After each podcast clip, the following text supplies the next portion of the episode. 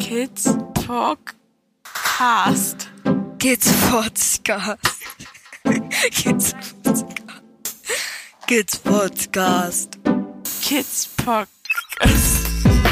Kids Podcast. Kids Podcast. Kid Podcast. So.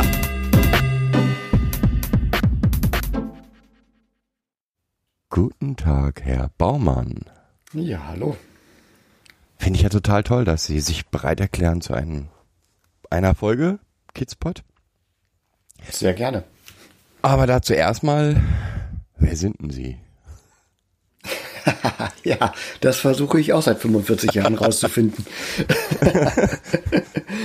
ja, mein Name ist Menno Baumann, äh, wie man an dem Vornamen hört, äh, in den Tiefen Ostfrieslands geboren.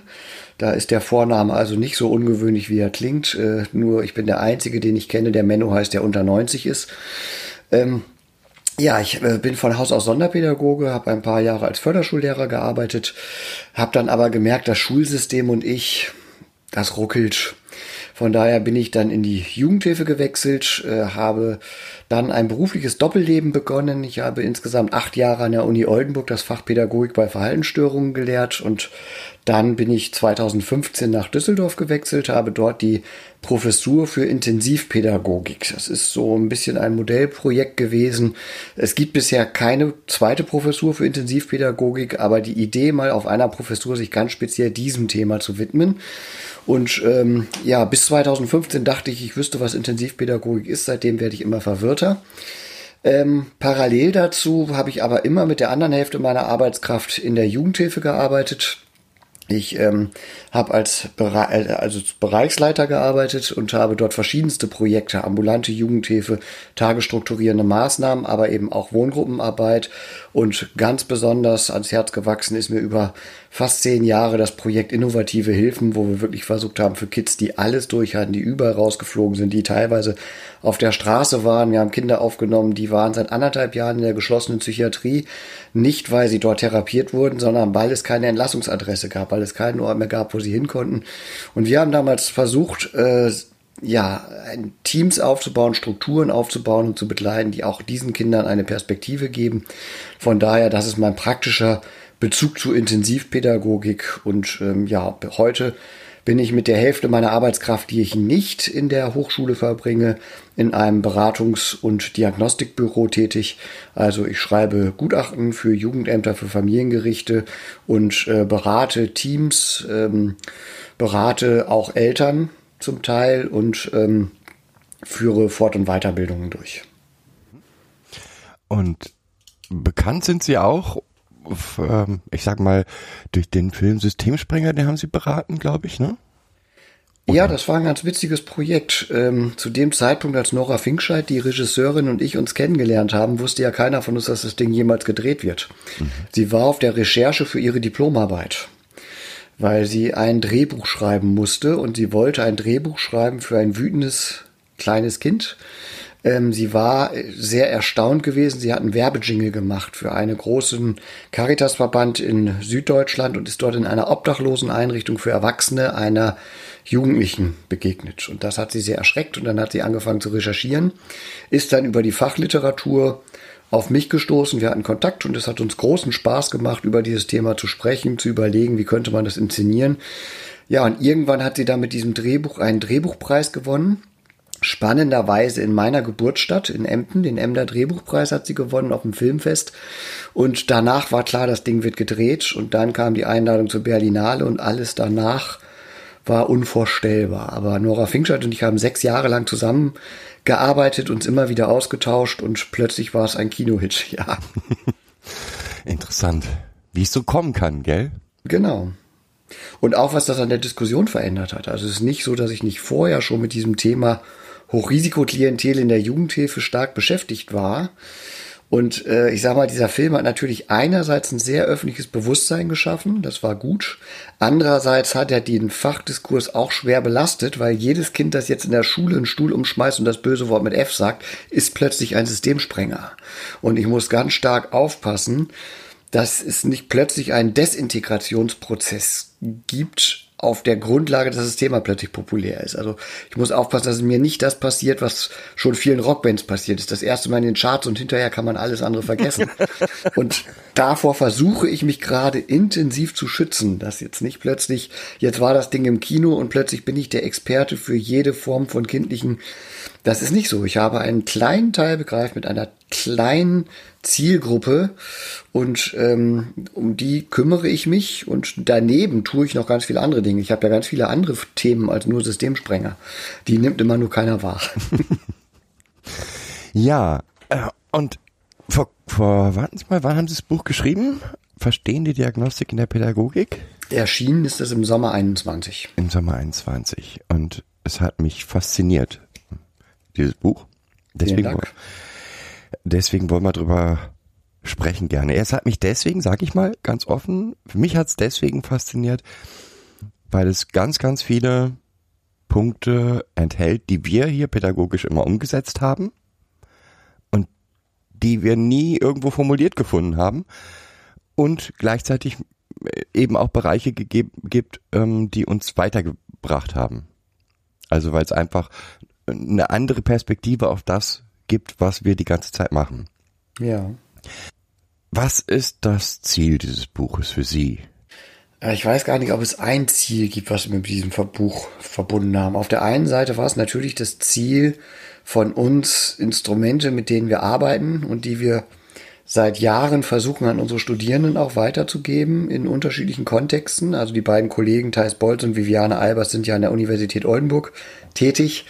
Und das, was wir versuchen weiterzugeben, einmal auch wirklich in ein, ja, in eine Art Lehrbuch zu fassen. Einfach mal aufzuschreiben, dass es zitierfähig für Master- und Bachelorarbeiten genutzt werden kann, dass man daraus lehren kann, dass es an anderen Hochschulen verwendet werden kann. So, es ging uns erstmal darum, ein Buch zu schreiben, das man benutzen kann. Mhm. Dann war natürlich schon auch ein Ziel, seit, an dem ich seit 2009 im Prinzip arbeite, dass ich sage, Pädagogik braucht ihre eigene Diagnostik. Ich habe in meinem ganzen Leben mich immer erfolgreich davor bewahren können, sage ich jetzt mal etwas frech, ähm, eine therapeutische Ausbildung zu machen. Aber nur die Therapeuten und Psychologen dürfen doch diagnostizieren. Das sagt Ihnen jeder Pädagoge. Selbstverständlich, das ist ja auch gut so. Äh, die brauchen wir auch. Aber ich habe immer äh, mich sehr früh dafür entschieden, äh, zu sagen, ich bleibe von der Identität her eindeutig Pädagoge. Ich habe ganz viele Fort- und Weiterbildungen, auch natürlich in Psychodiagnostik und so gemacht.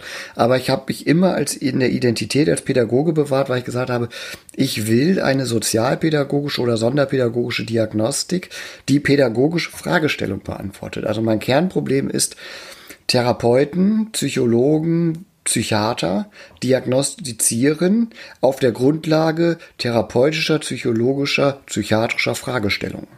Das sind aber nicht unsere. Das hat mich sehr, sehr früh unzufrieden gemacht, dass ein Kind zu einer Diagnostik in eine Klinik geht, in die es nicht will, dort länger bleiben muss, als es dort sein möchte, mit einer Diagnose kommt, die es nicht versteht und die Aussage, die am Ende dabei rauskommt, ist, der braucht ein ganz kleines und gut strukturiertes Setting. Entschuldigung, das wusste ich vorher. Und das war so der Ausgangspunkt, dass ich gesagt habe, wir brauchen eine eigenständige sozialpädagogische Diagnostik, die sich diese Fragestellungen stellt. Und das kann nur eine verstehende Diagnostik sein, weil unser Job ist die unmittelbare Interaktion im Alltag, ist das Durchgehen in dem Moment, wo die Krise entsteht. Und da hilft es mir nichts, wie ich einen Wutanfall klassifiziere. Da muss ich verstehen, was dieses Kind antreibt, wie ich mit dem Kind interagieren kann, welche Antworten jetzt kontraproduktiv sein könnten und auch natürlich verstehen, auf welcher Grundlage ich hier gerade Dinge aushalte. Äh, ich sag mal so, die ich eigentlich in meinem Leben nicht erleben wollte. Das Achso, Sie als Pädagoge etwas aus. Genau, ich habe mir, als ich Pädagoge geworden bin, nicht vorgenommen, mit jungen Menschen durch suizidale Krisen durchzuwandern oder äh, Gewaltsituationen zu erleben oder so. Das war nicht mein Ziel. Nicht? So, das hat mir auch keiner vorher gesagt. Äh, das, das Schlimme an Diagnosen finde ich sogar, ähm, also an den klinischen Diagnosen, nicht nur das Kind versteht sie nicht, auch die Pädagogen verstehen sie häufig nicht. Das also, kommt noch dazu, dass Pädagogen leider ein sehr, sehr merkwürdiges Bild davon haben, was psychiatrische Diagnosen sind, ja. Also äh, das erleben wir ganz oft, dass wir streiten uns immer allein schon um den Begriff Intelligenz. Ja, weil, weil eine, ja klar, finde ich Intelligenzmessung finde ich nicht schlimm, aber ähm, es ist halt das, was das Kind zu dem Zeitpunkt X in äh, in der in der Testung Z ja ähm, mhm. zu leisten vermag und das hat ist keine Ziffer, die in dem Gehirn des Kindes äh, steht und das das ist ist ähnlich wie ein Diktat. Letztlich ist es an erster Stelle ein Stresstest. Und wenn das Kind stressresilient ist, dann hat das vielleicht auch eine Aussage. Aber was ich gerade bei solchen Formen der Diagnostik, gerade die Testdiagnostik, finde ich auch immer wichtig, welche Frage habe ich denn? Also ich lese das oft bei Familiengerichten, dann gibt es eine Umgangsstreitigkeit. Wie oft sollte ein Kind seine Eltern sehen oder wie oft sollte es zwischen Papa und Mama hin und her wechseln? Und dann kommt der Sachverständige und macht als erstes einen Intelligenztest. Da fehlt mir der Zusammenhang.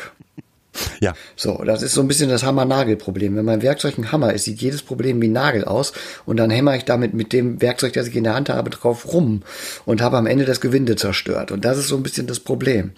Ähm, und das ist, das ist genau der Punkt. Ähm, ich werde auch nie verstehen, warum in Deutschland, jetzt lehne ich mich mal sehr weit aus dem Fenster, warum in Deutschland Erziehungsfähigkeit eine psychologische und nicht eine erziehungswissenschaftliche Fragestellung ist. Also wir haben eine Disziplin, die heißt Erziehungswissenschaften, aber Erziehungsfähigkeit ist keine erziehungswissenschaftliche, ist eine psychologische Fragestellung. Und wird dort anhand dieser Kriterien beurteilt, was in vielen Fällen, das ist jetzt kein Gutachterbashing, es gibt viele fantastische Gutachter, aber in letzter Konsequenz bleiben sie immer in ihren Kategorien. Und das sind nicht immer die Kategorien, die die Subjektperspektive des Kindes begreifen, verstehen. Und das ist eben genau unser Ansatz, dass wir sagen, wir müssen ein Stück weit versuchen rauszufinden, wie tickt der Mensch, der mir da gegenüber sitzt und wie ticke ich selber. In unserem Modell der Diagnostik ist ja ganz viel Selbstreflexion mit drin. Also ganz klar sagen, ich bin Teil des Systems. Ja. Und ich muss sehr sorgfältig darauf gucken, welche Lupen benutze ich, auch was spricht mich an, was entsetzt mich, was sind meine Wert- und Moralvorstellungen, in denen ich groß geworden bin. Wenn ich die nicht da drüber lege, dann packe ich das Kind in meine Schubladen. So ist ja auch Ihr Buch eigentlich aufgebaut. Würde ich so, also grob gesprochen. Das hoffe ich. grob gesprochen. Ähm, ersten zwei Kapitel sind Grundlagen. Ähm, Grundlagen der Entwicklung und Grundlagen, wie, wie der einzelne, wie betrachte ich den einzelnen Akteur in dem äh, Prozess. Dann haben sie ganz viele diagnostische oder Methoden, Instrumente, die sie vorstellen, ganz viele, einige. Ähm, Habe ich dann noch, noch was vergessen? Oder bin ja, ich jetzt zu schnell? Im Grunde genommen Kapitel 3 haben sie, glaube ich, vergessen. Dieses, ähm, äh, pro, dieses, dieses Dreieck in der Kugel, wo wir nochmal abrunden, das störendes Verhalten. Ich sage mal, dass die psychosoziale Beeinträchtigung, wie es sich in der Pädagogik als Fachbegriff eingebürgert hat, ich weiß gar nicht, ob ich ihn schön finde, ich nutze ihn einfach stehen, aber völlig neutral gegenüber. Mhm. Aber dass die psychosoziale Beeinträchtigung eben nur ein Baustein der Interaktionsstörung ist. Auf mhm. der anderen Seite steht das Ich, mit wem interagiere ich und störe ich den? Also ich sag's mal so, ich habe mal einen Menschen, mit dem ich beruflich in einer sehr anderen Position zu tun habe, im Fußballstadion getroffen. Das war überraschend. Vor allen Dingen, weil ich die Atmosphäre des Fußballstadions nicht gewohnt bin. Also es war sehr überraschend. So nicht, also wo bin ich gerade, was stört mich gerade, wen spreche ich gerade an? Und dann gibt's natürlich auch noch das Setting. So, es ist natürlich klar, wenn ich ein stabiles Team habe, die sich gut verstehen, wo alle Absprachen laufen, dann ist ein schwieriges Kind nicht dasselbe wie in einem Team, wo der Teamleiter seit drei Monaten krank ist wegen Rücken, ständige Vertretungs- und Springerdienste und alle haben 200 Überstunden auf dem Konto. So, da kann dieselbe Problematik des Kindes ist eine völlig andere, je nachdem, auf was es stößt. Und das ist ja unser drittes Kapitel, wo wir im Prinzip, ich sag mal so, dieses sehr kopflastige Entwicklungsverständnis, was wir am Anfang entwickeln, über diesen sehr schweren Begriff Diagnostik, wo wir auch versuchen einzuordnen, kategoriale Diagnostik, dimensionale Diagnostik, dann sehr weit ausholen bis in die Evolutionstheorie. Also ich komme ja eigentlich aus der Hirnforschung, so sehr weit ausholen bis in das, was macht eigentlich den Menschen als soziales Wesen aus. Und das versuchen wir dann ja im dritten Kapitel in dieses Modell einzufügen. Mhm dass eben Störung ein interaktionistischer Prozess ist, an dem das Ich, das Wir und natürlich auch die psychosoziale Beeinträchtigung des jungen Menschen, natürlich bringt er eine Geschichte mit, bringt er Grundlagen mit, bringt er eine Biologie mit, die sein Verhalten maßgeblich fördert. Aber wir gucken immer nur auf das. Und das ist das, was wir ja stark anzweifeln. Ich möchte jetzt nicht das Buch wiedererzählen. Weil ich glaube, das, macht, auch, macht, macht auch gar keinen Sinn. Die Leute sollen das, sich das Buch kaufen. ähm, haben sie viel mehr davon. Was sind für Sie so die wichtigsten diagnostischen Werkzeuge? Also ich sag mal, äh, was mich, was uns total begleitet immer, ähm, ist, wir nennen es Trauma-Timeline, Sie nennen es ich weiß es gerade gar nicht, wie ich Zeitstrahl. Genau, diesen Zeitstrahl. Mhm. Ähm, der ist uns ich weiß gar nicht, wann wir damit angefangen haben. Ich glaube schon extrem früh. Und das ist für uns ein wahnsinnig wichtiges biografisches Mittel. Alles, was ein Kind erzählt oder was wir durch irgendwen bekommen, in einen Zeitstrahl einzuordnen, um ja die Biografie dieses Kindes überhaupt verstehen zu können. Ja. Ich muss sagen, der Zeitstrahl gehört für mich persönlich eher zu den strukturierenden Elementen. Mhm. Ich muss mir am Anfang erstmal eine Übersicht verschaffen. Das ist ja ähnlich wie die feldtheoretische Lebensraumanalyse, die wir auch sehr breit vorstellen. Ähm, ich brauche erstmal einen Überblick und dieser Überblick muss Einerseits die Historie, wer sind de facto die Beteiligten? Also ich könnte natürlich auch ein Genogramm machen, aber in einem Genogramm bin ich eben sehr beschränkt auf Familien und ich habe nur ein sehr eingeschränktes äh, Instrumentarium, um Beziehungen der Systeme darzustellen. Also zum Beispiel, wie ist die eigene, ähm, was sind die eigenen Erfahrungen eines Elternteils mit Schule? Spielt beim Thema Schulabsentismus eine Riesenrolle. Kann ich, ähm, kann ich in solchen Sachen gut abbilden? Und für mich ist der Zeitstrahl ein Instrument, das ich sehr oft nutze und so stellen wir es ja auch vor als dialogisches Instrument. Ich sitze mit Eltern, ich sitze mit zu Beratenden, auch mit Teams, die in einer Hilfe völlig in der Sackgasse stecken. Dann machen wir mal eine Timeline. Und offiziell, wenn ich jetzt in der Teamberatung bin, oder ich habe auch viel mit Pflegefamilien oder sowas gearbeitet, dann nehme ich offiziell die Aufnahme des Kindes als Anfang und es ist nie der Anfang. Und das ist der spannende Prozess, in den Dialog zu kommen, wo ist eigentlich der Anfang und wo ist eigentlich die Zukunft. Und äh, von daher ist es für mich eines der Strukturierungsinstrumente. Wenn Sie mich fragen, was ist wichtig, ich glaube, also mir ganz persönlich am Herzen liegt das Kapitel zum Thema Aktenanalyse weil ich glaube, dass die wenigsten pädagogischen Fachkräfte und die Nicht-Fachkräfte, die mit schwierigen Kindern arbeiten, noch weniger in der Lage sind, strukturiert Schlüsse aus einer Akte zu ziehen. Und da erlebe ich gerade in Gerichtsverfahren Fehler. Da sagt irgendwann irgendjemand in einem Gespräch, meinetwegen beim Kinderarzt, eine Aussage, der schreibt das auf und das zieht sich über zehn Jahre durch die Akte, ohne dass das jemals irgendjemand überprüft. Mhm. Weil es immer wieder, ja, ist ja, und, und solche roten Fäden nachzuvollziehen, Fragen zu stellen, Hypothesen geleitet, auch eine, eine Akte mal nach Kategorien zu sortieren. Wer sagt was über das Thema Aggression? Wer sagt was über das Thema schwierige Lebensereignisse? Was wissen wir eigentlich über Wahrnehmung? Haben wir darüber einfach Informationen? Also das ist ein Prozess, der mir persönlich, und damit bin ich wahrscheinlich in der Pädagogik absoluter Exot. Ich höre immer so den Spruch, ja, die Akte lese ich erst nach sechs Wochen, ich will das Kind erstmal kennenlernen. Ja, dafür gibt's gute Gründe, das zu tun, aber nach sechs Wochen hat mich ein wirklich schwieriges Kind schon längst in die Spielchen verwickelt, die seit zehn Jahren zum Scheitern führen. Und strukturiertes Aktenlesen, das ist so, so dieses Kapitel, das liegt mir besonders am Herzen.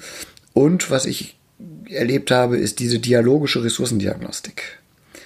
Da habe ich irre Sachen miterlebt, dass ich eine Systematik habe, wie ich Ressourcen erfrage. Und das erfrage ich mit dem jungen Menschen, das erfrage ich mit den Eltern oder Pflegeeltern, wie auch immer das Kind lebt, mit dem Team oder so. Das erfrage ich mit Lehrkräften, mit Therapeuten. Und dann hole ich die alle in einen Raum und konfrontiere sie mit ihren unterschiedlichen Einschätzungen und lasse die einfach reden. Und das gibt mir ganz viel über Dynamik, aber das verändert, das ist im Prinzip schon eine Intervention. Damit verändere ich schon ganz, ganz viel. Und da habe ich ganz, ganz, ganz spannende Erlebnisse. Ich erinnere mich an eine Jugendliche, die ähm, mit ihrer Mutter und ihrem Stiefvater zusammen lebte und äh, ganz schwer in die Drogenszene abgerutscht war. Und dieses Ressourcengespräch, das war unglaublich, was die sich in diesem Gespräch gegenseitig einmal sagen konnten, weil sie eine Strukturvorlage hatten und dadurch vermeintlich, und es in Bilder gefasst war, es ist ja eine Visualisierungsmethode, es in Bilder gefasst war und sie immer wieder auf den Punkt zurückgekommen waren und gleichzeitig ich es in der Moderation immer wieder zurückziehen konnte. Ich muss sagen, ich habe in zwei Stunden mehr gelernt, als ich in sechs Wochen Testen jemals rauskriegen könnte und aber die auch. Und von daher sind so diese beiden Punkte, die strukturierte Aktenanalyse und die Ressourcendiagnostik liegen mir besonders am Herzen. Naja, und die verstehende subjektlogische Diagnostik, gut, die habe ich irgendwann mal erfunden. Von daher ja habe ich da eine gewisse Nähe. ja, wobei, also nochmal, ich möchte trotzdem nochmal, ich verstehe, dass es für Sie diese ähm, Tra Trauma-Timeline ein strukturgebendes Moment ist. Für uns ist es eigentlich auch nach wie vor, also es, es ist kein, nichts, was wirklich fertig wird, ja, etwas, mhm. was die Biografie immer wieder erweitert, also mehr ein Prozess als bestehende Timeline. Aber vielleicht liegt es ähm, an unserem Zugang über das Trauma. Ja. Weil wir versuchen ja immer, das, die, die traumatischen Hintergründe des Kindes zu verstehen. Mhm. Und ähm, da, dazu ist die Vergangenheit halt enorm wichtig. Und ich verstehe nicht, ja, oder ich glaube, ohne die Geschichte des Kindes zu verstehen, hat man da überhaupt keine Chance. Nee, das, äh, das würde ich sagen, das tun wir ja auch. Also ich meine, abgesehen davon, wir machen ja die Timeline. Aber die Geschichte des Kindes, das ist äh, vollkommen klar, dass nur wir, äh, ich, ich teile die Geschichte des Kindes immer, ich finde, so eine Timeline birgt die Gefahr einer Festschreibung ich äh, gehe davon aus, dass Menschen durchaus unterschiedliche biografische Stränge. Wenn ich mit einem Menschen über seine Schullaufbahn und seinen Bildungsweg spreche, mhm. ist es was anderes, als wenn ich mit ihm über seine Beziehungsbiografie spreche. Und das kann ich ganz schwer, also das, das sind Geschichten, die haben oft gar nichts miteinander zu tun im Erleben des jungen Menschen. Mhm. Natürlich prägt das eine den anderen, aber ich sage mal, diese Lebensraumanalyse bietet mir die Möglichkeit, auch ganz gezielt nochmal ähm, unterschiedliche Räume auch als unterschiedliche Räume zu entdecken und zu begreifen. Aber nichtsdestotrotz ist Biografiearbeit natürlich ein großer Faktor. In meiner Diagnostik persönlich muss ich sagen, spielt der Begriff des Traumas keine so ganz große Rolle. Ähm, ich glaube, das ist einfach so der, der, der Unterschied, den ich zur Traumapädagogik äh, bei mir sehen würde, dass ich sage, ähm, ich nehme Ereignisse wahr, aber ich habe ein relativ dynamisches und ähm, dimensionales Verständnis von Trauma. Also ich finde es ganz schwer zu sagen, ist das ein Trauma oder nicht, weil das kann sich zu unterschiedlichen Zeiten sehr unterschiedlich darstellen. Das kann sehr unterschiedlich sein und jeder Mensch erlebt irgendwann in seinem Leben das, was man in der, äh, ich sage mal, in der harten Psychologieforschung als, äh, als potenziell traumatisches Ereignis bezeichnen würde.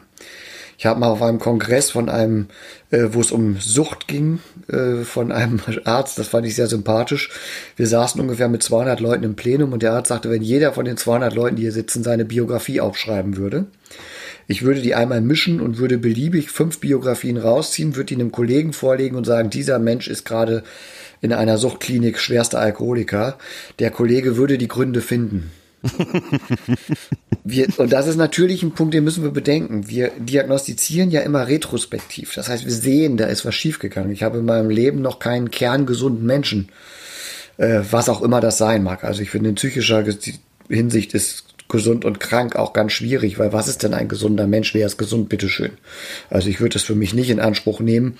Äh, und gleichzeitig darf man es auch nicht so verwässern, dass man irgendwie einen schizophrenen Menschen nicht mehr beim Namen nennen kann. Also es ist eine ganz schwierige Diskussion. Da bin ich froh, dass ich kein Psychiater bin. Aber ich habe noch nie einen Menschen natürlich äh, diagnostiziert oder mit einem Menschen gearbeitet, wo keine Belastung war. Und dementsprechend gehe ich dann zurück. Und deswegen ist für mich so der Punkt, die Ereignisse sind die Ereignisse. Die muss ich wahrnehmen. Aber in letzter Konsequenz geht es um das Erleben. Also bei mir spielt der Begriff der Isolationserfahrung eine viel größere Rolle.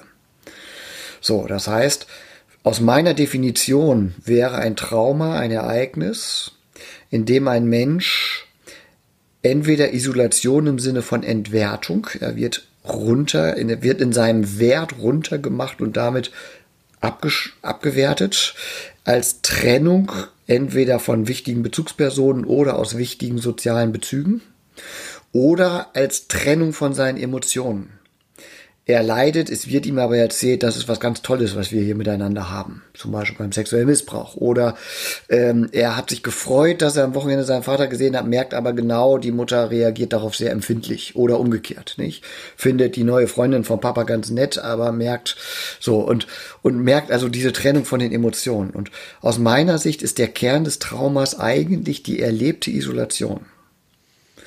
Und das, äh, und aus diesem Grunde ist für mich Trauma ein dimensionaler Begriff, wo ich glaube, in der Konsequenz und inhaltlich haben wir da eine große Nähe, aber ich benutze das Wort Trauma sehr viel weniger und ich gucke sehr viel weniger auf das Ereignis. Ich gucke sehr viel mehr darauf, wo fühlt sich dieser Mensch isoliert und was in seiner aktuellen Lebenssituation bringt dieses Gefühl der Isolation wieder nach vorne, weswegen er so nach Kontrolle streben muss. Das wäre mein theoretischer Bezugsrahmen dazu. Ähm, wie gesagt, ich glaube, dass wir, wir liegen nicht weit auseinander, ja. Das allerdings sehe ich schon, es gibt massive Erlebnisse, gerade bei schwerst traumatisierten Kindern, die so, so das Leben beeinflussen, dass die irgendwie ja erstmal gesichert werden müssen. Das stelle ich überhaupt nicht in Frage. Also wie gesagt, ich glaube, dass wir gar nicht so weit auseinander sind. Nee, im Grunde genommen machen mir zwei, zwei, zwei Gruppen von Menschen da Schwierigkeiten. Okay. Das eine sind die Kinder, bei denen ich gar nicht so gravierende Ereignisse finde. Es gibt Kinder, die auf erstaunlich geringe Irritationen massivst problematisch reagieren. Ich habe jetzt gerade wieder mit einer 16-Jährigen zu tun, wo ich sagen würde, die Urproblematik ist nicht so dramatisch, aber es ist ein so tiefes Gefühl von Enttäuschung und Alleingelassensein, dass ich nicht aus dem Ereignis heraus erklären kann. Aber dass das geführt hat, dass dieses Mädel innerhalb eines halben Jahres das gesamte Jugendhilfesystem eskaliert hat und jetzt mit 16 Jahren auf der Straße sitzt, in einer unglaublichen Geschwindigkeit, die ihresgleichen sucht. So, und das, äh, da, da, und das kann ich, da, da muss ich in ihr Leben rein. Das, ich, ich, ich, ich finde dort kein, kein Ereignis und auch keine Ereignisfolge. Und auf der anderen Seite Menschen, die Unfassbares erlebt haben und daraus offensichtlich sogar noch eine Stärke ziehen. Das, und das ist ein Phänomen, das kennen wir ja im Prinzip schon sogar aus der ähm, sozialwissenschaftlichen Forschung in der Nachkriegszeit. Also wir haben sowohl Menschen, die in einem Konzentrationslager waren und anschließend, also denken wir an Viktor Frankl, der ja ganz wesentlich die Psychotherapieforschung mit beeinflusst hat, aus dieser KZ-Erfahrung heraus der zwar Zeit seines Lebens gesagt hat, das war die schlimmste Erfahrung meines Lebens und äh, ich hätte mir immer gewünscht, ich hätte sie nicht gemacht, aber trotzdem äh, man sagen muss, diese Stärke und dieses Ausmaß an Gesundheit, was er zeigt, lässt sich mit Blick auf das Ereignis nicht erklären, sondern es lässt sich nur erklären, wenn ich gucke, welche Ressourcen, welche Resilienzen konnte er aktivieren und was hat ihn da rausgetragen so und äh, das sind glaube ich so diese Punkte wo, wo ich sage weswegen mir dieser Begriff Trauma einfach so ein bisschen beigeschmeckt hat so unabhängig von dem Punkt dass ich sage ja wir müssen auf diese Dinge gucken und wir müssen vor allen Dingen das Erleben der jungen Menschen ernst nehmen. Es gibt im Trauma eine Menge Tendenzen zur Verharmlosung. Also so zum Beispiel so, auch wenn das Sprichwort kein Pädagoge benutzen würde, aber inhaltlich arbeitet Pädagogik gerne nach dem Motto Zeit heilt alle Wunden und das stimmt einfach nicht. Sicherheit und soziale Integration heilt Wunden. Oder macht ein Leben mit Wunden möglich. So, ich weiß gar nicht, ob heilen der richtige Begriff ist. Haben Sie ja in einer anderen Podcast-Folge auch schon mal diskutiert. Äh, nein, also es macht ein Leben mit Wunden möglich und ich kann mich so weit sichern, dass ich, also der Idealfall ist ja, dass der Mensch als soziales Wesen den Rückbezug auf andere Menschen als Unterstützung wählt, wenn es ihm schlecht geht. Und das haben viele Kinder, die zum Beispiel familiäre Gewalterfahrungen erlebt haben, können das nicht, weil unser Gehirn ist nicht darauf vorbereitet, dass unsere Schutzpersonen gleichzeitig unsere Schädigungspersonen sind. Das, dafür gibt es in der Evolution kein zweites Beispiel. So, und äh, das ist, und das sind, glaube ich, so Punkte, wenn Kinder das lernen, dann haben sie Sicherungsstrategien. Und, ähm, und, und, und das ist so der Punkt. Und das ist, glaube ich, ein wichtiger Faktor, wo wir in der Pädagogik oft noch zu sehr auf, ja, aber jetzt ist das ja auch schon lange her. Oder also wir sind sehr in der Verharmlosung. Ja, vor allen Dingen in so etwas wie Hilflosigkeit, ne? Ja. Also die, die Hilflosigkeit der Pädagogen, weil sie das Verhalten, was sie beobachten, nicht verstehen. Naja, machen wir uns nichts vor. Sämtliche ihrer traumapädagogischen Modelle gelten ja auch für die pädagogische Fachkraft. Also selbstverständlich habe ich auch in massiven Gewaltsituationen oder eines meiner diagnostischen Gebiete ist auch bei sexueller Übergriffigkeit im Jugendalter. Ähm, wenn so etwas passiert, dann habe ich es auch mit traumatisierten Pädagogen zu tun. Auch die sind unter höchstem Stress und müssen das in ihre sowohl persönliche Biografie, ich kenne jemanden, der so etwas getan hat und ich dachte immer dann, das, das geht nicht, und in ihre berufliche Biografie, das ist passiert unter meiner Obhut, in meiner Aufsicht, in so nicht, äh, das müssen die auch erstmal verarbeiten und da gelten ja dieselben Sicherungsstrategien und dieselben Sicherungsmethoden. Auf jeden Fall. Aber vor allen Dingen, ähm, also das, was Sie als störendes Verhalten bezeichnen, ist halt auch ein Verhalten, das auch den Pädagogen massiv, ja, wie soll man es nennen, beeindruckt? Genau, es, es trifft den Nerv. Und das kann ja sehr unterschiedlich sein. Das ist ja der Punkt, um den es mir auch gerade in der Diagnostik geht, wahrzunehmen, warum macht mich dieses Verhalten so fertig? Und ähm, da können wir natürlich über massive Gewalt, also, aber machen wir uns nichts vor. Der körperlich überlegene Jugendliche, der einen Lehrer, einen Sozialarbeiter angreift und ihn verprügelt, ist in unserem System die absolute Ausnahme. Das ist nicht der Regelfall, den ich in meinen Beratungen sehe. Was ich sehe, sind die kleinen Flummis, die abgehen wie ein Zäpfchen und der Erzieher steht hilflos daneben, weil er überhaupt gar keine Antwort mehr findet. Oder weil er es in sich nicht sortiert kriegt, weil er nicht versteht, weil er auch das Leid nicht erträgt, was da drin ja auch zum Ausdruck kommt. Und man muss auch dem Leid standhalten, wenn ein Mensch wirklich ins Ausagieren gerät oder auch gegen sich selber richtet. Da muss ich auch das Leid aushalten, was mir da entgegengebracht wird. Und da ist meiner Ansicht nach eben auch genau der Punkt. Da setzt nämlich auch dann eben Verstehen ein verstehen, was für Prozesse laufen da, was verbindet das Kind damit, ähm, was für biografische Wiederholungen, was für Reinszenierung, das ist ein Begriff, der ja bei uns im Buch auch eine große Rolle spielt, sicherlich auch dadurch geprägt, dass Viviane Albers psychoanalytische äh, Kinder- und Jugendlichenpsychotherapeutin ist. Ähm, aber dieser Begriff der Reinszenierung da eine große Rolle spielt und die muss ich ein Stück weit begreifen. Mein Kind, das Isolationserfahrung gemacht hat, will lernen, um jeden Preis Isolationserfahrungen zu kontrollieren. Es will sie nicht vermeiden, es will sie kontrollieren. Und das heißt, es provoziert neue Isolationserfahrungen und legt sich voll ins Zeug. Und wenn ich das nicht verstehe, fühle ich mich permanent angegriffen, dann fühle ich mich in Gefahr. Mhm. Und ich muss sagen, ich habe schon in Situationen daneben gesessen, während doch körperlich durchaus beeindruckend 16-, 17-Jährige die Bude zerlegt haben und ich hatte nicht die Sekunde das Gefühl, dass mir irgendwas passieren könnte weil ich einfach eine Idee hatte, auf einer ganz bestimmten Art und Weise sind wir gerade in Kontakt. Mhm. Ich kann das hier gerade nicht unterbrechen, will ich auch gar nicht. Ich kann nur versprechen, ich bleibe bei dir, bis es vorbei ist. Das ist ja auch eine andere Grundhaltung als lass das. Ich kann mich daneben setzen und sagen, ich bleibe bei dir, bis es vorbei ist.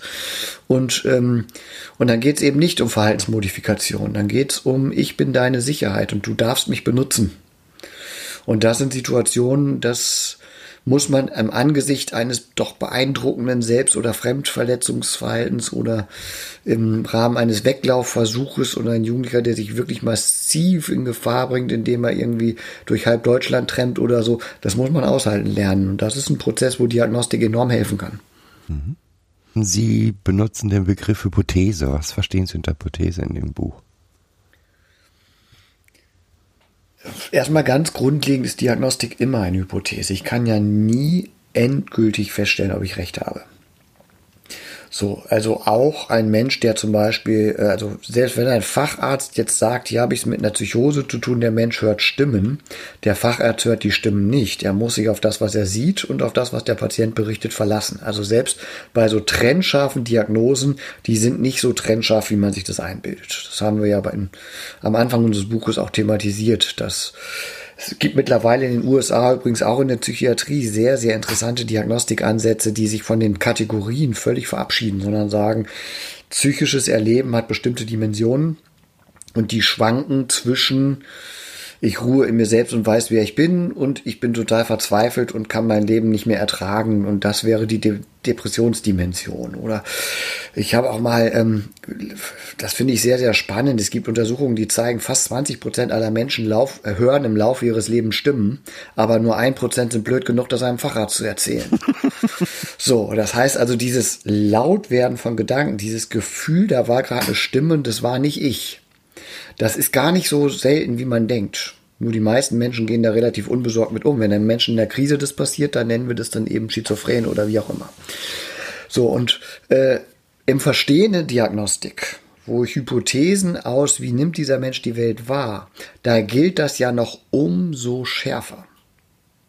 So, wenn ich eine Hypothese entwickle, welches Bindungsverhalten zeigt dieser Mensch? Und auch in der Bindungsdiagnostik gehen wir ja von anderen Dingen aus, als ich kategorisiere das in vier Gruppen, sondern auch da haben wir ja ein Modell entwickelt, das sehr viel mehr Dynamik zulässt und was meiner Ansicht nach die pädagogische Realität sehr viel besser abbildet. Den Begriff Bindungsstörung lehne ich völlig ab. Bindung kann nicht gestört sein. Bindung ist immer die Konsequenz aus den Erfahrungen, die ich habe. Und Erfahrungen sind nicht, also die Konsequenz aus Erfahrungen sind nicht gestört. Gestört können meine Kontakte sein. Und wenn ich mit solchen Modellen arbeite, dann muss ich mir immer klar sein, das ist eine Hypothese, die ich auf meinem Hintergrund, in meinem Erleben, auf meiner Biografie, aus meiner theoretischen Ausbildung, aus dem, was ich an Übung habe, aus meinen Lieblingsdiagnosen, die ich habe und, und, und, und, und. Das ist ein Riesenpuzzle, da setze ich das zusammen und das ist meine Hypothese. Aber in letzter Konsequenz ist es pädagogisch gar nicht entscheidend, dass ich hundertprozentig richtig habe, also dass ich recht habe. Mhm. Sondern aus pädagogischer Sicht ist entscheidend, verändert das meine Interaktion mit dem jungen Menschen, macht mich das handlungsfähig. Habe ich plötzlich Antworten? Und selbst die müssen nicht die richtigen sein. Sie müssen nur Bewegungen ins Spiel bringen. Das ist dieses systemische Bild des Mobiles. Solange ich in der Lage bin, das Mobile anzustupsen und es bewegt sich, solange ist meine Hypothese auch sinnvoll, weil ich arbeite. Ähm, nicht sinnvoll ist eine Hypothese dann, wenn sie mich in die Ohnmacht führt. Also wenn dann die Hypothese heißt, dieses Kind hat, ich greife jetzt beliebig ein Beispiel raus, eine Bindungsstörung und Bindungsstörung kann ich hier in diesem Setting nicht arbeiten, da bin ich nicht für ausgebildet. Dann ist diese Hypothese lähmend. Dann hilft die mir pädagogisch keinen Schritt weiter. Außer ich habe das traumhafte Setting und sage, aber dort hinten, da ist der Platz und da können die das perfekt und dann gebe ich das Kind dahin. Da muss ich das natürlich tun. Es gibt natürlich Orte. Ich sage immer so im Kontext Schule, für ein schwerst traumatisiertes Kind ist eine Schule mit 2500 Schülern, mit stündlich wechselndem Fachlehrer und 30 Kindern in der Klasse nicht unbedingt der beste Ort zum Lernen. Und da sollten wir auch im Rahmen von einer ähm, Ideologie nicht setzen, aber so wollen wir das jetzt, sondern wir müssen überlegen, was bedeutet für ein Kind in diesem Panikzustand Inklusion? Wie stellen wir die erstmal her? Was ist der Weg dahin? So, und, ähm, und das ist eben der Punkt. Wenn meine Hypothese, dann, dann muss ich überlegen, wo ist der Ort? Und da kann man die Hypothese natürlich helfen. Ich sage, die und die Rahmenbedingungen brauche ich. Nehmen wir mal den Sexualstraftäter. Da brauche ich natürlich Rahmenbedingungen, die Sicherheit bieten. Auch für alle anderen. Da geht es dann nicht nur für die innere Sicherheit des Kindes, da geht es auch um die Sicherung der Nachbarschaft zum Beispiel. Wie kann ich die herstellen? Aber ich habe in der sogenannten Systemsprenger-Debatte oder nennen wir sie mal der vom System gesprengten Debatte, ähm, da habe ich natürlich schon die Erfahrung gemacht, dieser Traum von dem Ort, an dem was perfekt laufen würde, das ist eine Illusion. Die Kinder laufen durch 14, 15, 16 Einrichtungen durch die verschleißen eine Pflegefamilie nach der anderen, die verschleißen eine Psychiatrie nach der anderen, kommen nirgendwo an. Und dann ist die Hypothese, das Kind hat das und das und damit kann man nun mal nicht arbeiten, keine Hypothese, die handlungsfähig macht. Dann brauche ich eine andere Hypothese. Und deswegen sagen wir, Diagnostik ist eine Suchbewegung nach Hypothesen, die handlungsfähig machen. Und nur wenn meine Hypothese handlungsfähig ist, kann ich sagen, ich lege mal diagnostisch eine Pause ein und arbeite mal eine Weile mit dieser Hypothese. Und ähm, wenn meine Hypothesen mich lähmen, dann bin ich mit Sicherheit noch nicht fertig, weil ähm, kein Mensch ist interaktionsunfähig. Und doch ist es meistens genau andersrum, ne? Also oft. Ich sag mal, dieses ähm, die Einrichtung, die sagt, wir können mit diesem Kind nicht arbeiten, ist ja jetzt nicht etwas, was selten vorkommt. Also wo die Hypothese ist, das Kind ist in dieser Einrichtung nicht das Richtige. Das ist nicht ganz so selten, wobei auch nicht ganz so häufig, wie man sich das allgemein so vorstellt. Ähm, ich sag mal, Abbrüche als solches sind in der Jugendhilfe sehr häufig. Da gibt es Studien dazu, dass äh, in der Pubertät, also spätestens mit Beginn der Pubertät enden 50 Prozent aller Jugendhilfemaßnahmen unplanmäßig. Das hat aber nicht unbedingt was mit dem Verhalten des Kindes zu tun. Das sind dann Konflikte auch zwischen Trägern und Jugendämtern, zwischen Eltern und Jugendämtern und, und, und, und, und. Da gibt es ganz, ganz viele Gründe so. Schwieriges Verhalten, wenn wir das mal so als Kriterium nehmen, es gibt eine interessante Statistik von Michael Maxenere, das ist ja der Mensch mit dem wahrscheinlich größten Datensatz in Europa zum Thema stationäre Kinder- und Jugendhilfe. Der hat so festgestellt, so etwa 17 bis 18 Prozent der Kinder und Jugendlichen sind die sogenannten Vielwechsler die also wirklich mehrere Wechsel hinter sich bringen. So, eine Einrichtung verlassen zu müssen, weil es nicht geht, oder eine Pflegefamilie verlassen zu müssen, weil man den Bogen überspannt hat, äh, wer auch immer im System den Bogen überspannt hat, aber weil man am Ende ist miteinander, das ist äh, Normalität, aber viel Wechsler haben wir so etwa 17,5 Prozent. Wenn man dann noch qualitativ ein bisschen genauer hinschaut, also aus der qualitativen sogenannten Systemsprengerforschung Matthias Schwabe, Kollege aus Berlin und ich sind uns einig, etwa fünf bis acht Prozent des Jugendhilfeklientels erleben diese Reise wirklich aufgrund dessen, was sie tun, also aufgrund ihres Verhaltens, dass sie nicht mehr tragfähig sind. Und dieser Wert, der schwankt, und das muss man ganz nüchtern sehen, je nachdem, wie es der Jugendhilfe gerade geht. Also in einer Zeit, wo wir ein Platzüberangebot haben und Träger auf ihre Belegung achten müssen, halten die auch mehr aus. In Zeiten, wo man sich die Anfragen aussuchen kann, haben es Kinder, die hohes Risiko mitbringen, umso schwerer. Und auch da müssen wir aufpassen, es sind oft Schlagworte. Das ist ja auch etwas, was wir in unserem Buch nochmal beschrieben haben, dass wir sagen, wir brauchen eine sensible Sprache. Wenn so bestimmte Begriffe wie Selbst- und Fremdgefährdung, sexuell übergriffig, zündeln, wenn solche Begriffe in der Akte erstmal auftauchen, dann sind die Kinder plötzlich unvermittelbar, ohne dass jemals wieder jemand dahinter guckt, was steckt da eigentlich drin. Was ist was passiert? Mhm. So, und manchmal werden diese Begriffe auch, und deswegen muss ich bei der Aktenanalyse sehr genau gucken, wer schreibt diesen Bericht für wen. So, also wenn eine Wohngruppe einen Entlassungsbericht schreibt und dort reinschreibt, der ist sexuell übergriffig, dann würde ich erstmal sagen, so hat da jemand drauf geguckt, der sich wirklich mit Sexualität auskennt. Mhm. So, können die unterscheiden zwischen dem, was im Jugendalter normal ist und was außerhalb der Jugendhilfe niemandem auffällt. Also vorm Fernseher zu sitzen und sich die Hand in die Hose zu stecken, ist kein sexueller Übergriff, sondern ist Setting geschuldet, wenn ich nur einen Fernseher in der Wohngruppe habe, wo ich mit sieben Leuten sitze. Das tun 80 Prozent der Jugendlichen in ihrem eigenen Zimmer. So, kann ich dann sagen, der ist sexuell übergriffig und die Wahrheit ist, er hat öffentlich masturbiert, ne, da war eine Wolldecke und der, also das war einfach Gedanken vergessen. Also diese Differenzierungsfähigkeit, wer hat da hingeguckt? Mhm. Das ist die erste Frage und das zweite ist auch, ist dieser Bericht eigentlich eine Rechtfertigung? Weil ich will ja nicht als Buhmann dastehen. Das heißt, ich schreibe meinen Entlassungsbericht auch so, dass klar ist, wir haben alles getan, was notwendig ist. Bitte belegt uns wieder. Aber dieser Jugendliche, das geht schon mal gar nicht. Und das ist für die Kinder oft eine ganz, ganz böse Falle. Und da tragen leider auch die wichtig klingenden lateinischen Begriffe des Diagnoseclusters mit bei. Ich kenne 16-, 17-Jährige, die haben 12, 13 psychiatrische Diagnosen. Und man nimmt ja keine weg, weil das wäre ja irgendwie den Vorgänger kritisieren. Man schreibt immer nur noch eine dazu. Und dann haben die 12, 13 klinische Diagnosen das steht dann da und dann fällt diese Hand, in, äh, fällt diese Akte in die Hand eines Teamleiters und der soll dann bewerten, nehmen wir dieses Kind auf. Der ist erschlagen. Das hat niemand für ihn fachlich einsortiert. Mhm. Und dann greifen Jugendämter plötzlich zu Tricks und äh, schwärzen die Akte oder nehmen da Sachen raus das ist auch nicht die Alternative, sondern wir brauchen dann Menschen, und das ist einer der wesentlichen Jobs, die ich tue, ganz, ganz oft, also ein wesentlicher Teil meiner heutigen Arbeit ist, ich bereite Pfeile so auf, dass sie wieder handhabbar werden. Ich, also das würde ich als Gutachtenprozess bezeichnen. Ich bereite einen Pfeil so auf, dass er wieder verstehbar und handhabbar wird, so dass Träger, Jugendämter und junger Mensch wieder miteinander kommunizieren können über die Frage, was, was suchen wir eigentlich, was brauchen wir eigentlich. Eine Sache, die mir, die Sie in Ihrem Buch immer wieder schreiben, ist sowas wie das Ziel des jungen Menschen ist es, die, die Gruppe zu sprengen oder so. Und das erleben wir völlig anders. Also nicht völlig. Das ist falsch. Völlig anders ist falsch gesagt. Ähm, diese Zielgebung sehen wir nicht. Also ich erlebe, dass ein Kind eine Gruppe sprengt, aber nicht, weil es die Gruppe sprengen will, sondern weil es mit der Situation nicht klarkommt, in der es ist.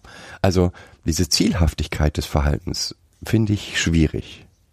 Müsste ich jetzt nochmal wirklich auszählen, ob wir das wirklich häufiger geschrieben haben oder ob es ein enormer Stolperstein ist. Kann, das kann sein. Ich, das äh, schließe ich nicht aus. Also ich bin nur mehrfach ja. darauf getroffen, mhm. dass äh, der Begriff sozusagen viel ähm, das Ziel der Jugendlichen ist es und ich sehe das nie als Ziel, sondern immer als es ist ein Verhalten, das gezeigt wird und ich interpretiere das so vielleicht. Mhm. Äh, also ich würde das Grund, grundlegend ist das keine Kategorie, ich will dieses Setting zerstören. Aber ich erlebe das in der Zusammenarbeit mit jungen Menschen schon, dass die in eine Situation geraten können, und das ist ja, äh, da, da, da müsste man jetzt mal tiefer in meine Studien zu den Systemsprengern reinsteigen. Äh, und äh, damit ist die Einleitung zum Schluss ein bisschen die falsche. Okay, es gibt diese sogenannten Autonomiekämpfer, die irgendwann beschließen, das Hilfesystem ist für mich nicht hilfreich. Und die irgendwann beschließen, für mich ist Autonomie das oberste Ziel. Das haben wir zum Beispiel relativ häufig bei Kindern, die gegen ihren Willen in Obhut genommen werden. Ich weiß, dass das oft notwendig ist, weil auch, auch das schwerst in der Familie vernachlässigt oder misshandelte Kind auf dem ersten Moment das gar nicht unbedingt schnallt und äh, von seiner Situation ja trotzdem erstmal die Loyalität zu den Eltern und ich will bleiben oder wie auch immer so. Ich weiß, dass es in Obhutnahmen gegen den Kindes- und Elternwillen geben muss, aber natürlich kann ein Kind für sich die Idee haben, das ist ein unbewusster Prozess, aber wenn ich mich jetzt hier einlasse, dann hat das Jugendamt ja recht gehabt. Und dann kann es zu einer Loyalitätsspannung kommen, wo das Hilfesetting zerstört werden muss, wo ganz bewusste Inszenierungen ergriffen werden müssen, um sich nicht wohlzufühlen, wo schöne Ereignisse nicht ausgehalten werden dürfen. Da reicht es ja schon, wenn die Eltern nicht wirklich die, die Erlaubnis geben, ja? Also es ist schon eine wahnsinnige Hilfe, wenn die Eltern sagen, selbst, selbst in solchen Situationen dann sagen, ja, aber du darfst jetzt hier sein, ja? Genau, deswegen verstehe ich auch nicht, weswegen man mit Elternarbeit aufhört, wenn man ein Kind fremd unterbringt. Da habe ich kein Verständnis für. Gerade dann geht die Arbeit erst los. Und, und das können auch nicht die Erzieher machen, die das Kind betreuen, sondern das muss unabhängig davon laufen. So, also das ist, das ist nochmal ein zweites großes Thema. Aber genau, und solche Prozesse gibt es oder auch Jugendliche, die sagen, ähm, äh, gerade das Mädel, von dem ich vorhin erzählt habe, die hat für sich einen Lebensort gewählt. Die sagt, ich musste meinem Leben so oft um, äh, umziehen. Und das ist der Ort, an dem ich orientiert bin. Und egal, wo ihr mich unterbringt, ihr werdet merken, ich, wär, ich schaffe das, überall rauszufliegen. Und es gibt noch eine dritte Gruppe der Autonomiekämpfer, diejenigen, die so wenig Vertrauen in das Hilfesystem haben, dass sie Angst haben, wenn ich mich einlasse, dann tut das weder weh, wenn die mich rausschmeißen. Und das wird passieren. Das heißt, im Grunde genommen sehnen die sich, und das ist wahrscheinlich das, was sie meinen, die sehnen sich im Grunde genommen danach, irgendwo bleiben zu dürfen. Aber es ist die tiefe Angst, wenn ich mich einlasse, wenn ich mich wohlfühle, wenn ich meine Betreuer mag. Ist übrigens ein sehr häufiges Phänomen in familienanalogen Settings. Wenn ich mich hier wohlfühle und dann sagen die, ich muss hier gehen, und das ist ja die gelebte Lebenserfahrung, die die Kids, mit denen ich arbeite, leider so oft gemacht haben, dann tut das so weh, dass ich lieber im Vorfeld, das ist ein bisschen so wie, das gibt's bei Erwachsenen auch. Dann trennt man sich, bevor der andere Schluss macht, weil man Angst hat, wenn der andere Schluss macht, tut mir das zu doll weh. So, da kenne ich eine ganze Menge Menschen, die das bis ins hohe Erwachsenenalter nicht abgelegt kriegen, solch ein Muster. Und das, und, und das sind so diese Fallkonstruktionen. Und ich glaube, ich habe eine Idee davon, welches Fallbeispiel das ist, in dem diese Situation oft öfter mal genannt wird. Der junge Mann, der einfach ganz klipp und klar sagt, ich, ich kann hier nicht bleiben. Und ich mache das hier kaputt. Und das ist nicht, der, der ist sich seiner Beweggründe, dahinter laufen eine ganze Menge psychodynamische Prozesse ab, die er natürlich selber nicht erklären kann, nicht verstehen kann und sowas alles. Das ist außer Frage. Aber schon ein sehr, sehr gezieltes, aktives Verhalten, um das Hilfesystem abzusetzen, dem liegt aber immer die Erfahrung zugrunde, das Hilfesystem ist nicht hilfreich. Und genau das meine ich, ne? Also ähm, wenn wir ähm, solche Verhaltensweisen erleben, dann sind es eigentlich, ich, ich hasse immer das, wenn irgendwelche Pädagogen sagen, die Kinder testen aus. Nein, sie testen nicht aus, sondern sie bringen ihre biografischen, biografischen Erfahrungen mit. Dieses Verhalten, was sie dort zeigen, hat was damit zu tun. Und ähm, eigentlich möchten sie Beziehung, aber ja, der Weg hin zur Beziehung ist halt ein langer. ist nicht von jetzt auf gleich. Ja, das sind so diese, äh, diese erzieherischen Standardsprüche, vor denen wir uns hüten müssen. Dasselbe gilt, äh, dass der will Aufmerksamkeit. Und frage ich immer, ja, und was ist die Konsequenz, dass wir sie ihm nicht geben? So, guck mal ganz bitte, bitte rein. Was hast du gekriegt, als du ein Jahr, zwei Jahre, drei Jahre warst? Was hat er gekriegt in dem Alter? Und jetzt steht er mit 14 vor dir und möchte gerne Aufmerksamkeit. Und deine Konsequenz ist, die gebe ich ihm nicht, weil der will ja nur Aufmerksamkeit. Was ist das? Also da, da, da stehe ich manchmal verständnislos vor so gewissen Eigenlogiken. Das ist ja ein Satz, der will nur Aufmerksamkeit. Der ist so schön, weil der stimmt immer. Aber er hat pädagogisch 0,0 Konsequenz. Und das ist ein bisschen das Dramatische, wo ich sage, verdammt nochmal, diese Kinder haben ein Recht auf Beziehung, die haben ein Recht auf Aufmerksamkeit, die haben ein Recht darauf, dass man sich ihnen zuwendet, auch wenn sie gerade nicht funktionieren. Gerade so, weil sie den, funktionieren. Genau, und den, den Kredit, den ich in meinem Leben gekriegt habe, durch mein Aufwachsen, den kann ich diesen Kindern gar nicht zurückzahlen in diesem Leben. Also das ist, ist eine Haltungsfrage. Wenn man mehr über sie erfahren will, wie kann man das denn noch am besten studieren natürlich, ne? genau, wir haben uns in der Hochschule so einen schönen, schnuckeligen, kleinen berufsbegleitenden Masterstudiengang in der Kinder- und Jugendhilfe, wo man natürlich eine ganze Menge auch, auch über Diagnostik, über Settinggestaltung und solche Dinge lernen kann. Das ist richtig. Ansonsten, ja, das kommt darauf an, welchen Zugang man mag. Also wer ganz gerne liest, ähm, natürlich findet man zu den Themen, die ich bearbeite, dass neben der sogenannten Systemsprenger-Problematik äh, beschäftige ich mich sehr stark damit, wie sichere ich eigentlich Teams. Ich habe mich intensiv mit dem psychosozialen Impact der Corona-Pandemie auseinandergesetzt. Ich forsche seit 15 Jahren im Bereich Gewalt, sowohl so straßenbezogene Gewalt als auch familiäre Gewalt. So, also da gibt ganz viel Dinge. Also wer gerne liest, äh, kann das über die Fachliteratur tun. Also meine Bücher findet man in den gängigen Buchläden. Ansonsten Ansonsten ResearchGate ist ja die Plattform, wo man Fachartikel findet. Also das ist im Prinzip Facebook für Wissenschaftler. Ähm, das wäre eine Zugangsmöglichkeit. Äh, wer weniger den Zugang über Fachliteratur sucht, ich versuche ein bisschen Wissenschaftskommunikation zu betreiben.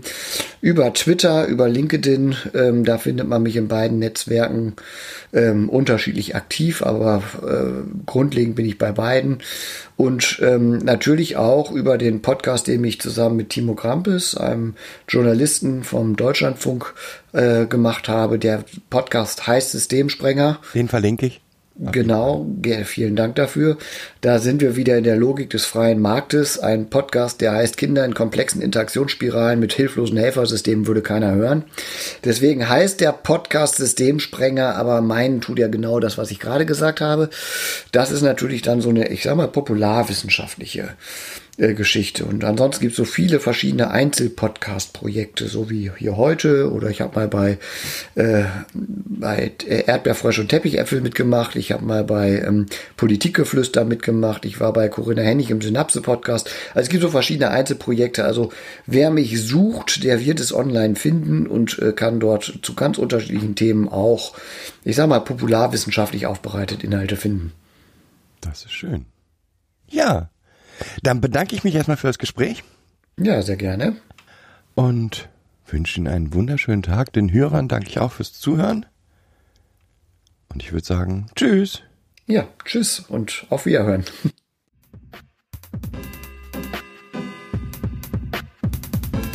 Das war eine weitere Folge Kids Podcast. Danke fürs Zuhören. Show Notes und die Möglichkeit zu Kommentaren unter kidspodcast.de. Anregungen, Ideen und Feedback per Mail an info at kidspodcast.de oder per Twitter an kids-pod. Wenn euch diese Episode gefallen hat, empfehlt sie weiter oder gebt Bewertungen in iTunes oder anderen Podcast-Portalen ab.